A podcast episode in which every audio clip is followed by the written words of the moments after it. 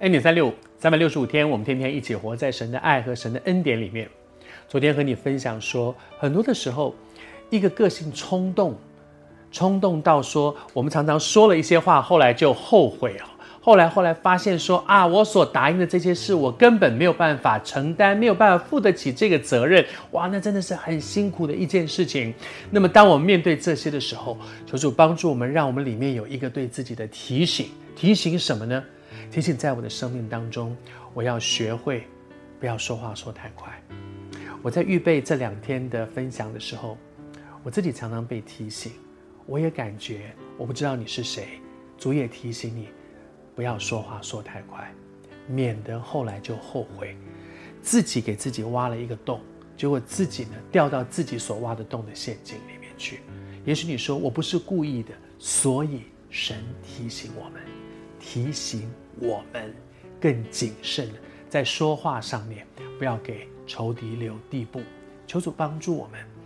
而当他们这样说，搜搜出来，在谁那里搜出来？就把谁打死，就把谁给给杀了。然后呢，我们其他的人，我们这些人替他，我们跟他一起，就留在你这里做仆人了。哇，说的时候理直气壮，很大声。但是加载说，来追他的这些人说，这个约瑟派来的人说，好啊，那就照你们说的喽，照你们就搜喽，就搜好。但是呢，在谁那里搜出来，谁就做我们的奴仆。就罚谁，谁就要去付这个代价。但是其他人，其他人都没有罪。我相信这个话也是约瑟教他说的。约瑟在告诉他们说，每个人都要为自己的行为负责任，不是大家混在一起说啊，大家都差不多。不，每个人都要为自己的行为负责任。我自己读到这里的时候，我常常都被提醒，神也对我说：人种的是什么，收的也是什么。不要自欺，神是轻慢不得的。人做的每一件事情都要自己去承担那个后果。有的时候，我们在说话的人也必须谨慎，说没关系，将来出事了，我我我替我替。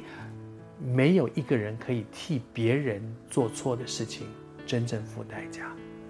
每个人都需要为自己所做的事情付代价。唯一可以为别人付代价的，只有这一位没有罪的耶稣基督。他为我们的罪付上赎价。但是求主帮助我们珍惜神给我们的恩典，谨慎自己的说话，不要说出一些我将来负不起责任的话。